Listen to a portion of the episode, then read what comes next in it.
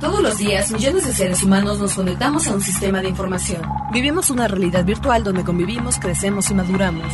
Enviamos y recibimos datos a través de una red donde nadie se conoce. Solo vemos imágenes y reflejos, no juzgamos, solo intercambiamos. Es mejor estar informado. No hay pretextos. Crimen Digital, el podcast con todo lo relacionado al cómputo forense, seguridad en Internet y las últimas tendencias nacionales y mundiales del cibercrimen. Conducido por Andrés Velázquez y Mario Jubera. Frecuencia Cero, Digital Media Network.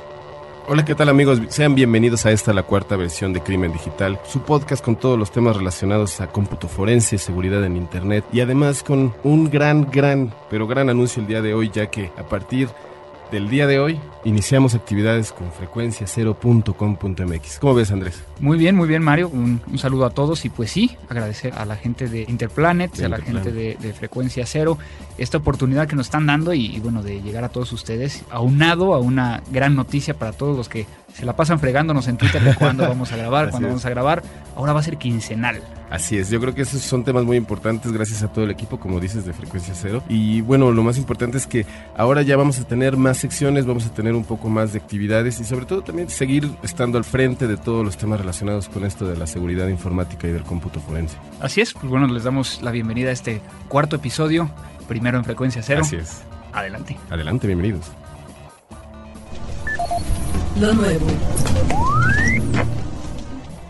Bueno, pues iniciamos ahora con nuestra amada sección Lo Nuevo. Nuevo. y vamos a estar platicando, pero no sin antes agradecer a la gente que nos está siguiendo, que pueden llegar a encontrarnos en frecuencia0.com.mx, Así también es. en crimendigital.com, ya compramos el dominio Ya, ya, ya. finalmente, entonces pueden llegar a, a acceder para bajar las, estos episodios y los anteriores. Mucho progreso, la verdad, en Crimen vamos, Digital. ¿eh? La verdad, estamos muy contentos de que tantas cosas estén sucediendo y todo gracias a ustedes que, pues bueno, han estado al pendiente y nos han ayudado, ¿no? Así es. Este, bueno, voy a aprovechar, Andrés, para, para agradecerle muchísimo a, a las personas con los siguientes nicks de Twitter. Es Paulina Primera, Averushk, bueno, Averushk ya es conocida. También le agradecemos mucho sus comentarios y sobre todo las, las porras en esta nueva, en esta nueva fase. También a, a Gabito Gabriela, que, que te manda saludos a ti en especial, Andrés. Sí, Este, para quienes no saben quién es, quién es ella, fue la que yo balconeé en mi conferencia de, de Campus Party, sabiendo y enseñando su ubicación física gracias Sí. a Twitter, ¿no? Sí, la verdad es que Gabri en este caso nada más te está agradeciendo, qué bueno, porque no, qué bueno que no dijo nada más, pero este la verdad es que muchas gracias Gaby. También está Arquidomótica, también que es alguien que ya ha estado escribiendo, este, muchísimas gracias por todo tu interés y sobre todo por los buenos comentarios que me- que dices hacia mi persona de mí, que te lo agradezco muchísimo. Y bueno, a Gabo Avenda, que también como siempre está aquí al pendiente, este, muchísimas gracias a ustedes. Así es, así es también dentro del, del blog. Como ustedes saben, eh, el blog ahorita va a cambiar, va a haber movimientos, pero la gente nos ha seguido eh, contactando por ahí. Edmonvel, otra vez empezamos con el problema Ya vamos a empezar con los nombres. Alevsk como tal. Y bueno, la gente que nos envió eh, correos electrónicos, Sí, los sí, correos sí. electrónicos va a seguir funcionando crimendigital.gmail.com. Sin embargo, vamos a crear uno particular de crimendigital.com. Se lo vamos a poner en la página para que sepan cuál es. Mientras pueden seguirlo mandando. Muchas gracias a, a Miguel Ángel Barrera, a Edmundo Andrade, que bueno, Edmundo pregunta que si vamos a estar en conferencias adicionalmente a las que hemos platicado. Sí, Sí. les vamos a avisar por este medio Exactamente. a Gallo muchos. Linux, eh, cómo estudiar esto de cómputo forense, que también lo vamos a abordar yo creo que en uno de estos podcasts. Y muchas gracias a, a Hugo Montoya por sus comentarios al respecto. Qué buena onda a todos. Muchísimas gracias y pues bueno, esperamos que ahora con esta nueva fase estén este, todavía más al pendiente. ¿no? Así es, pues, pero bueno, vamos a, a iniciar entonces ya formalmente, Formalmente. Con, con- con esta eh, sección. Hace unos días, viendo las noticias y demás, CNN, el canal de noticias en Estados Unidos, decidió hacer una simulación de un ataque cibernético. Le llamó el Cyber Shockwave Sí. Y lo que hizo estuvo muy interesante porque es un escenario ficticio donde incluso había un canal de noticias fic- ficticio donde empezaba un ataque cibernético. Este ataque cibernético principalmente se dio con una situación que nos ha pasado a todos, ¿no? Lanzaron supuestamente, digo, todo lo que voy a decir es supuesto. Sí, ¿no? claro, claro. Eh, lanzaron supuestamente una aplicación para iPhone que era sobre básquetbol. Entonces la gente lo bajaba, pero era una herramienta hacker. ¿Cuántas veces Mario, ¿te has puesto a revisar qué estás bajando para tu, smartphone? Bueno, la verdad es que te soy sincero, ¿eh? En el sentido de las computadoras creo que ya estamos un paso más adelante, ¿no? O sea, creo que ya nos fijamos más de dónde vienen. Pero en el caso de los smartphones, yo digo, yo puedo asegurarles que, aparte de que traemos como 25 aplicaciones que nunca las hemos ni siquiera abierto, este nunca nos hemos fijado si realmente las, aplicaciones que bajamos son, bueno, verificadas, ¿no? así es, y precisamente así es como se empieza la infección se empiezan a infectar todos los teléfonos y a partir de ello se empiezan también a infectar computadoras vía internet, de tal manera que simulan la caída de la red eléctrica, simulan la caída de los teléfonos. Los teléfonos no funcionan. Y parte de lo que me llamó la atención de este, de este ejercicio es de que técnicamente no había nadie que tuviera autorización para poder llegar a detener o dar de baja los teléfonos, por ejemplo. Claro. Ahora, una cuestión muy interesante de esto y que he estado revisando y navegando para encontrar más información fue precisamente con el hecho, bueno, ¿quién, quién estuvo ahí, no? Se dedicaron a contactar y a que vinieran todos los ex ministros, ex encargados de seguridad, de, infraestructura de Estados Unidos. Precisamente leí que, el secretario de Defensa de la administración pasada estaba comentando al respecto, ¿no? De esta situación. Así es. Decía que tuvo que declarar que. Sí, ¿no? Por ejemplo. Muy probable, ¿no? Por ejemplo, a mí me llamó mucho la atención que pudieron llegar a, lograr que John Negroponte que él fue asesor de Homeland Security en Estados Unidos. Incluyo, por ejemplo, Michael eh, Chertoff, que fue también en su momento el director de la CIA. Entonces sentaron a todas estas personas que tienen un gran conocimiento y les iban mostrando videos. Y dentro de la falsa cadena de noticias, que no era CNN, era GNN, entonces, y aparecía cómo se iban colapsando todas las cosas, ¿no? Yo creo que aquí el punto que hay que preguntarnos es Punto número uno, ¿quién tiene el rol y la responsabilidad de cada uno? Exactamente. Punto número dos, ¿cómo, le avisas a la población? ¿Y qué le dices? Digo, yo, yo creo que lo hemos visto en estos medios de comunicación desde Orson Welles, ¿no? Cuando lanzó esta invasión extraterrestre, en donde realmente nos damos cuenta de que no tenemos una cultura de la prevención y más en este tipo de simulaciones donde todos los secretarios al final tuvieron que decir, bueno, sí, sí es muy probable y lo peor es que nos iría muy mal, ¿no? Si, si en este caso lo probaran. La verdad es que pues al final ahí es, es tarea de todos pensar qué podemos hacer, ¿no? Sí, sí, no, incluso bueno, eh, yo creo que yo me centraría a lo que tú estabas comentando hace rato, ¿no? ¿Cuántos de nosotros tenemos un antivirus o un antimalware dentro de nuestro celular? No, yo creo que no, no, no. Este, punto número dos, ¿cuántos de nosotros verificamos cuáles son las aplicaciones que estamos bajando de internet y validar que efectivamente sean de quien dicen ser, ¿no? Eh, y que al final de cuentas podrían llegar a tener un troyano, es decir, que, que baje como una aplicación de fútbol. Por ejemplo, ahorita en mi mente me imaginaría la posibilidad de crear una aplicación sobre, sobre el Mundial en Sudáfrica para que alguien lo bajara, ¿no? De hecho, incluso no sé si viste, Andrés, que hace un par de semanas este, salió el anuncio de que eh, Apple iba a bajar todas las aplicaciones que estuvieran relacionadas a sexo, que bueno, son alrededor de 300 aplicaciones las que tuvieron que bajar. Este, la verdad es que eso es, un principio, ¿no? Yo creo que fue desde la relación de Google cuando empezó con esta bronca de China, después empezaron a, salir como pequeños así preocupaciones en el mercado y en el mundo y que de repente ya dijeron, no, pues mejor yo creo que hacemos un simulacro, ¿no? Yo creo que nos van a poner a no corro, no, no grito, no empujo, pero ahora en la computadora o no sé, o sea, al final eso es lo importante, ¿no? Hacer prevención. Y, pero también digo, a mí me llamó mucho la atención ¿por qué fregado CNN se iba a meter a eso? Sí. Y entonces me puse a investigar más. Ajá, ¿Quién fue uno de los promotores y todo esto? Muchas de las personas que están atrás de esta situación son gente que crea antivirus para smartphones. Bueno, sí, es el lado, es el lado triste de la industria. El lado triste de la industria, donde entonces ya estamos viendo que sí, muy chido que hagamos una simulación para ver el alcance y lo que puede llegar a suceder, pero creo que ya estaba vinculado a algo, ¿no? Ya, exactamente, la parte donde ya hay alguien comercial atrás definiendo qué es lo que va a suceder, ¿no? Eso la verdad es muy triste, ¿no? Sobre todo este tipo de cuestiones que son tan importantes. Es, como temas tan, tan, tan, tan difíciles como el calentamiento global y todo esto que las megacorporaciones al final lo único que están tratando de hacer es sacar un poquito de lucro, pero al final lo importante son los datos que tuviste, Andrés. Eso, sí. es, lo, eso es, lo, bueno, ¿no? Sí, no, y al final pues también, digo, para aquellos que estén interesados, vamos a ponerles por ahí la liga. Encontré la transcripción completa del show. Es decir, no he encontrado el show como tal en YouTube o, en algún lugar. Encuentro, obviamente, que otras eh, estaciones de televisión están mostrando de, miren, la CNN hizo esto, ¿no? Pero no he encontrado realmente el video original. Eh, obviamente... ¿Cómo fue la exactamente. Eh, hay como que algunos pedacitos de video que te lo muestra donde sí lo ves y sí te la crees, ¿no? Pero por el otro lado encontré aquí la transcripción. Y en la transcripción me puse a leerla toda. Son como 15 cuartillas. este, pero eh, me llamó mucho la atención las respuestas de, los jefes de Estado, bueno, las personas de, de, gobierno, en cuestión de que incluso les, les preguntaban, ¿no? ¿Quién crees que sea? Y mm. una frase a mí que me llamó mucho la atención fue precisamente donde pregunta, le preguntan, bueno, ¿cómo lo podemos categorizar? ¿Qué es esto? ¿Es un ataque individual? ¿Es ciberterrorismo?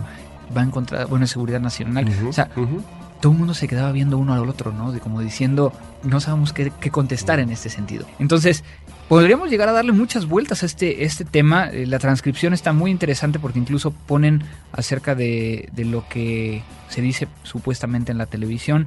Eh, al final del día vemos que el escenario ficticio es donde eh, posiblemente Rusia o China estén involucrados, donde se colapsa cajeros electrónicos, se colapsa el sistema de agua, sistema electrónico, prácticamente todo. Muy similar a lo que platicábamos en otro, en otro episodio de, de Digital acerca de de Estonia, pero yo creo que hay mucho más que hablar de esto. Sí, no, sin duda. Yo creo que lo más importante en este caso es hacer una reflexión profunda sobre el nuevo papel que están jugando los medios tecnológicos, Andrés. Este, y pues la verdad es que los invitamos a que lean ese documento y pues bueno, o sea, a también hacer una reflexión sobre lo que esté sucediendo, ¿no? ¿Cómo, ¿Cómo ustedes que están escuchando este podcast podrían llegar a estar a favor, en contra, ayudando o no ayudando? Yo creo que son las cuatro vertientes, ¿no? Sí, claro. Porque también, si no decimos nada como usuarios, y era lo que hemos platicado en otras situaciones, ¿no?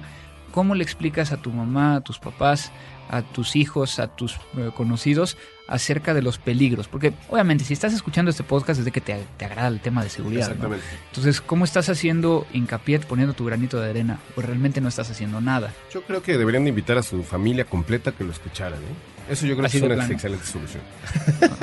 no, no, no, claro, claro. No, en realidad yo creo que es una manera nada más de, decirles a todos ustedes que, qué bueno que se preocupan por la seguridad, ¿no? Así es. Y que bueno, siempre va a haber más información y sobre todo pues que no se despeguen de estar con nosotros, ¿no?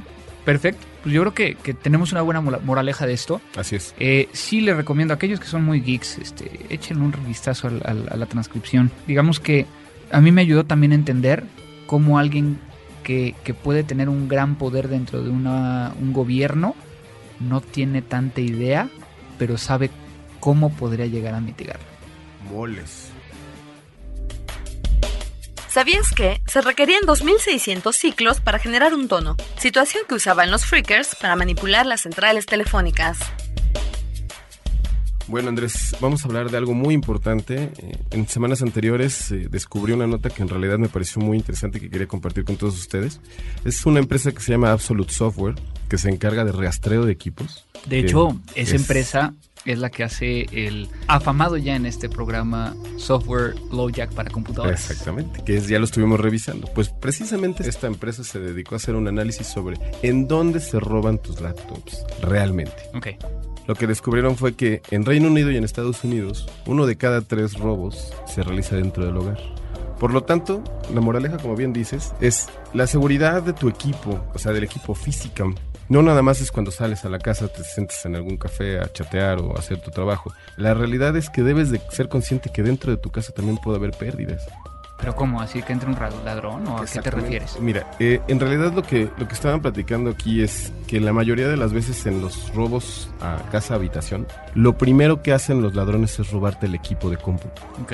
O sea, antes de tal vez de ir por el estéreo o por la televisión, primero van por la computadora. Probablemente es algo que tiene que ver generacional, de que como es un instrumento de última tecnología, los, los sustraen primero. Sin embargo, esto también se está, se lleva a más puntos, se lleva a los gadgets, a los equipos para gadgets, en este caso ya saben las típicas bocinas para el iPhone, para el iPod, ese tipo de cosas. Sin embargo, lo interesante, bueno, lo relevante de todo esto es que no estamos, al momento de llegar a la casa, no nada más es llegar y dejar la computadora luego, luego al lado, ¿no? Como lo hacemos muchas veces, o en el caso de las computadoras eh, eh, de escritorio que tenemos para el hogar, que de repente las tengamos ahí al, luego, luego en la entrada, porque en algún momento puede significar que se pierdan, se pierdan, se las roben, o que incluso se roben la información que están adentro, ¿no? O sea, lo, que estás proponiendo es de que, de que amarremos nuestras computadoras Exactamente. a hay algo. hay que amarrarlas, hay que poner... No, no, más bien lo que estoy proponiendo en esta nota es tener un poco más de, de cuidados en el momento de ingresar a nuestros hogares. Sobre todo que muchas veces sucede que en las fiestas las utilizamos como mezclas para DJs y ese tipo de cosas. Eso también puede ser muy importante. Este, sepan que la computadora no nada más es en- para reproducir música, sino que también guardan información y muchas veces esta información es de carácter personal. Hay carpetas con datos bancarios, etcétera, etcétera. Entonces piensen esto en el momento de que van a dar una fiesta o en el momento de que van a estar en su casa. Traten un poquito de tener cuidado y sobre todo busquen o más bien intenten pensar un poquito más adelante que el ratero en dónde no la podrían encontrar, ¿no? Ya hemos, ya hemos platicado en otras ocasiones de, de este tema, ¿no? Situaciones, por ejemplo, que cuando viajas en avión, vienes cargando tu laptop y llegas a la fila del famoso screening, ¿no? Este es el punto de seguridad donde te tienen que revisar. Y entonces llega alguien corriendo, dos, dos- normalmente es una pareja, y diciendo, mi vuelo va tarde, déjame pasar. Entonces muchas veces tú dejas tu laptop Claro. los dejas pasar. Uno de ellos eh, pasa sin ningún problema. El segundo crea una distracción, digamos que no se quita el, el- la- el saco o algo, de tal manera que lo regresan. Eso da oportunidad a que la persona que pasó primero se lleve tu laptop. Claro. Entonces, esa es una situación, ¿no? Y que va muy consciente con todo lo que estás diciendo ahorita, ¿no? Sí, sobre todo, bueno, déjame, eh, permíteme nada más platicarte que también revela este anuncio, Ajá. bueno, este estudio, de que el 24% también de los robos se realizan en los, en los coches, en los autos. Y ya lo habíamos platicado. Ya lo habíamos platicado. Ajá. O sea, no es nada nuevo para nosotros. Yo creo que más si dejándolo en cualquier ballet parking de esta ciudad, o sea, todo está, todo está peligrando ahí adentro. ¿no? Bueno, aquí también hay, hay que decir, ¿no? Aquí en México es uno de los países que más ballets parkings hay en ciertas zonas, ¿no? En otros países, por ejemplo, Colombia, Argentina, es un poquito menor, pero sí se está dando la situación donde muchas veces llegamos y le decimos, traiga una computadora, tenga cuidado, y lo que hacen es robársela, ¿no? O robar la información que está contenida en ella. Sí. Entonces, yo creo que, que una computadora, como sería una laptop, habría que tener los cuidados como si fuera nuestro teléfono. Sí. Yo creo que es la mejor manera de decirlo, Sí, ¿no? Sí, sí. Por ejemplo, sales de tu casa o sales del hotel cuando vas a otro lado sin tu teléfono. Sí, no. Yo creo que eso es lo más importante. El, el valor que le estás dando a la computadora tal vez es un poco más estorbosa, pero al final yo creo que tiene más información que, que el- tu teléfono y le- siempre le prestamos más atención al celular, ¿no? Estamos Sí. así. "Oh, es que Sí, no, y muchas veces también eh, de- cuando lo dejamos en el hotel, ¿no? Pensamos que el hotel también podría llegar a ser un punto un, un lugar donde estás segura, porque le puse llave a la, a, a- a la, a la puerta, ¿no? Sí. Pero pues cualquier persona, un- una señora de la limpieza podría llegar a entrar, ¿no? Y no estamos diciendo y no estamos aquí crucificando a todas las eh, No, personas no, que trabajan en los hoteles, o sea, no, pero puede llegar a suceder. Precisamente es algo que estamos hablando y relacionado con el tema anterior, podría ser el caso específico de la prevención. O sea, no es que esperemos que sucede, ¿no? Sin embargo, llega a suceder. O sea, sales del trabajo de ahí te dices, ¿sabes qué? Ya no me da flojera pasar a dejar el equipo a la casa, me lo llevo al restaurante, este, me da flojera bajar con la mochila o con lo que traiga y lo dejo en el coche y pues puede ser una ventana.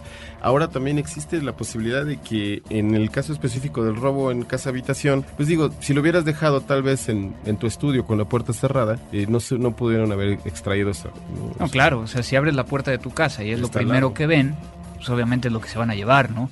Digo que así ha pasado con algunos amigos en cuestión de del, del Xbox, por ejemplo, Exacto. ¿no? A mí un amigo eh, le pasó eso. Se robaron el Xbox y sus juegos, nada más. Nada más. Dejaron las computadoras y todo. La computadora estaba un poquito oculta, pero ahí también Pero nos lo bueno es que fue Xbox, es, ¿no? Digo, si Oh, hubiera ¿qué sido- pasó? No, no, no. Si hubiera sido PlayStation, otra cosa, yo hubiera llorado.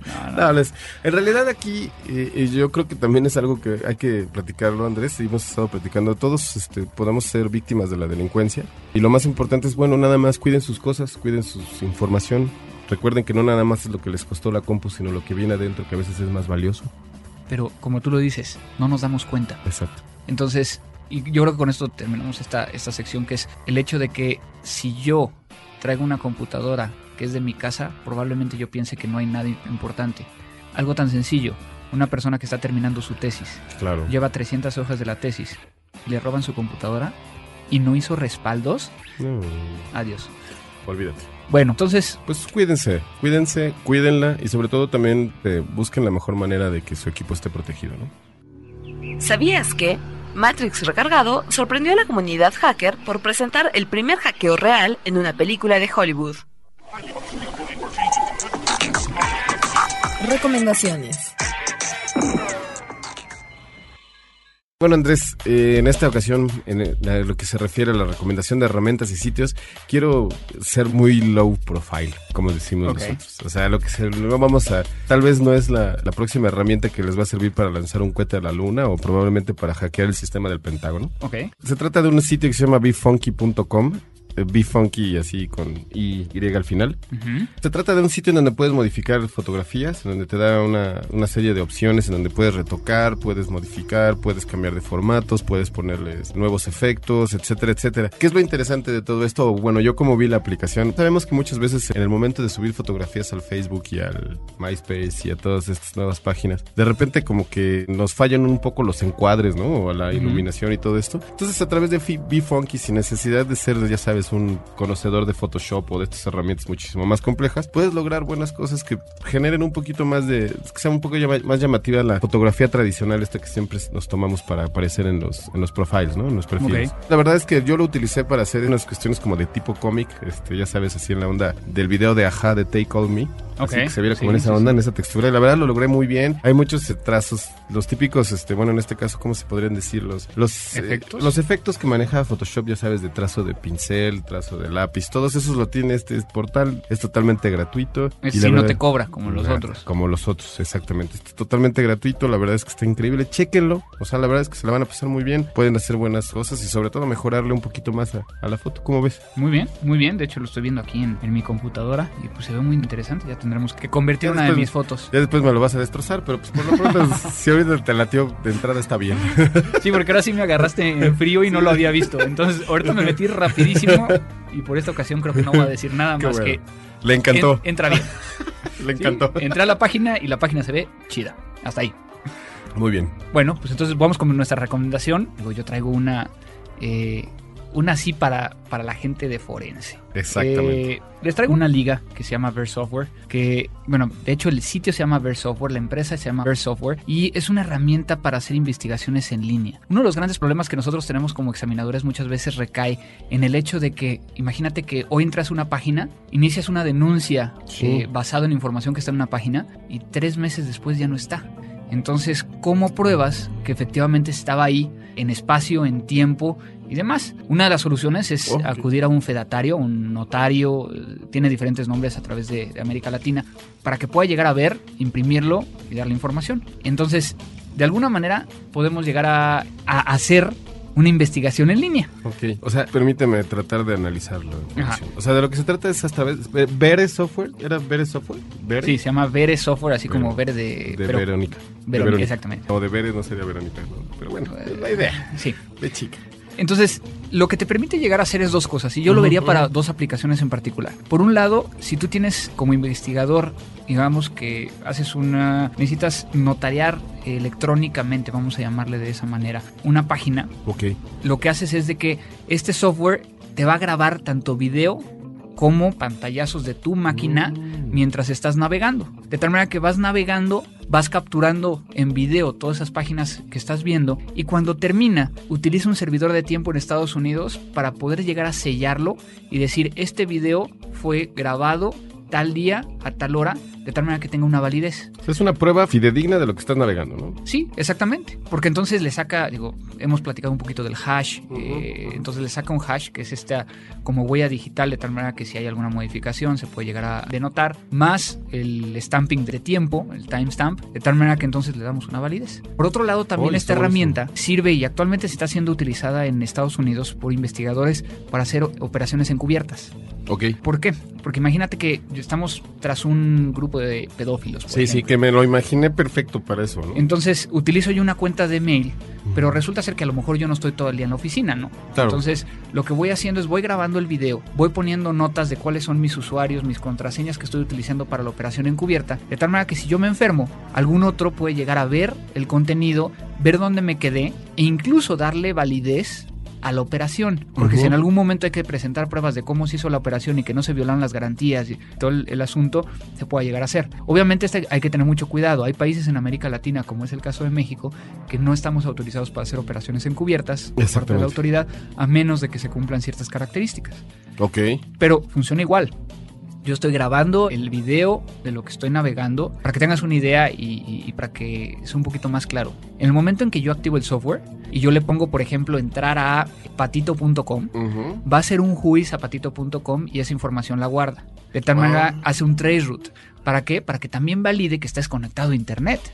Claro. Porque si no, digo, si nada más presentas el video, pues el video podría llegar a significar que a lo mejor Puede lo ser modificado, ¿no? puede ser o lo emulaste. O lo emulado. Entonces, en este caso sí verifica que efecti- efectivamente estés conectado a internet, tu IP, lo que estás haciendo, lo graba, lo firma, le saca el hash, este, no en ese orden, sino que le saca el hash Ajá. y luego lo firma y ya tienes un documento que está notariado. Oye, ¿y este software se distribuye en México? ¿Se vende? ¿Cómo funciona esta cuestión? Este, sí, existe muchas, muy, bueno, no existen muchos lugares, pero sí lo pueden llegar a, a encontrar. Les recomiendo que vean la página. Claro, claro, que se metan a la y- página, ¿no? Yo que creo. vean cómo funciona. De hecho, hay una versión de demo por 30 días para que vayan viendo cómo funciona, cómo recuperar.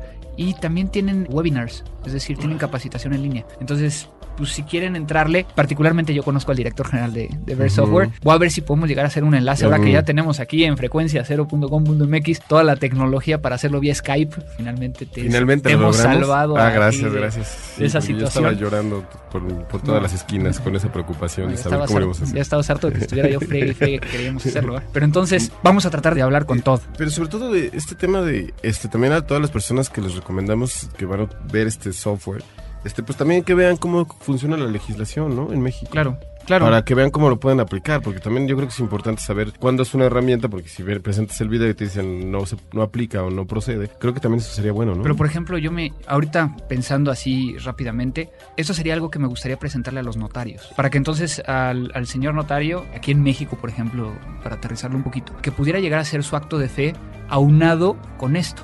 De tal manera que tiene un CD donde contiene lo que estuvo viendo, qué fue lo que estuvo haciendo eh, el ingeniero. Entonces puede llegar a servir para muchas cosas, ¿no? Entonces yo creo que va a ser algo interesante. Aquellas personas que trabajan dentro de las áreas de gobierno, pues denle una revisada, a ver qué les pasa. Y hasta aquí nos quedamos, ¿no? Buenísimo, buenísimo, ¿eh? Sí Bueno. se lo recomendamos. Bueno, pues creo que se nos ha acabado el tiempo. Ya estamos eh, sobre la línea. Es otra de las mejoras para ustedes. Exactamente, de directamente para ustedes, Digital. de parte de Crimen Digital. es de que ya dura menos para que entonces en el trayecto de su casa a la oficina no tengan que ponerle pausa, ¿verdad, Toño? Bueno, Es- es parte- entonces, no, pues agradecer también aquí a Pau y a Abel por ayudarnos. Ahora están aquí produciendo y, y haciendo todo el tema que hoy está. se siente bien, ¿no? Se siente bien, se siente padre. ¿no? Se siente raro porque estamos en una cabinita chiquita y hace mucho calor, pero este, ya ahorita vamos a poner el aire. Es parte del programa, también es sauna. Sí, exactamente, vamos a bajar unos kilos. Y pues yo A que- mí me vendría muy bien, pero bueno. Pero ya, dejémonos de, de vueltas. Muchísimas gracias por escucharnos. Les recordamos que ahora pueden llegar a, a encontrarnos en frecuencia0.com.mx, que pueden llegar a encontrarnos también en, en crimendigital.com, enviarnos correos electrónicos a crimendigital.gmail.com. Próximamente les vamos a dar el, dominio eh, ya propio. el propio. Y que nos encuentran también en Twitter. Así es. Yo soy Jubera, JV chica E R A. Y yo soy Cibercrimen para que nos sigan, denos sus comentarios. Esperamos que nos digan también, ahora que ya va a ser quincenal, qué quieren ¿Qué que hablemos. ¿Qué les gustaría que, que estuviéramos platicando? Vamos a tratar, tratar ahora sí de, de involucrar ya entrevistas, algunas cosas. Yo ya me voy, me voy de- Sí, a, a Colombia, eh, a, a otros lados y pues... Pues les vamos a traer reportes y cuestiones de lo que estamos manejando, ¿no? También. sí, sí, y muchas entrevistas. Estén al pendiente. Bueno, muchísimas gracias a todos Gracias, Andrés. y esto fue Crimen Digital. Crimen Digital, el podcast con todo lo relacionado al cómputo forense, seguridad en Internet y las últimas tendencias nacionales y mundiales del cibercrimen. Conducido por Andrés Velázquez y Mario Jubera. Frecuencia Cero, Digital Media Network, www.frecuenciacero.com.mx.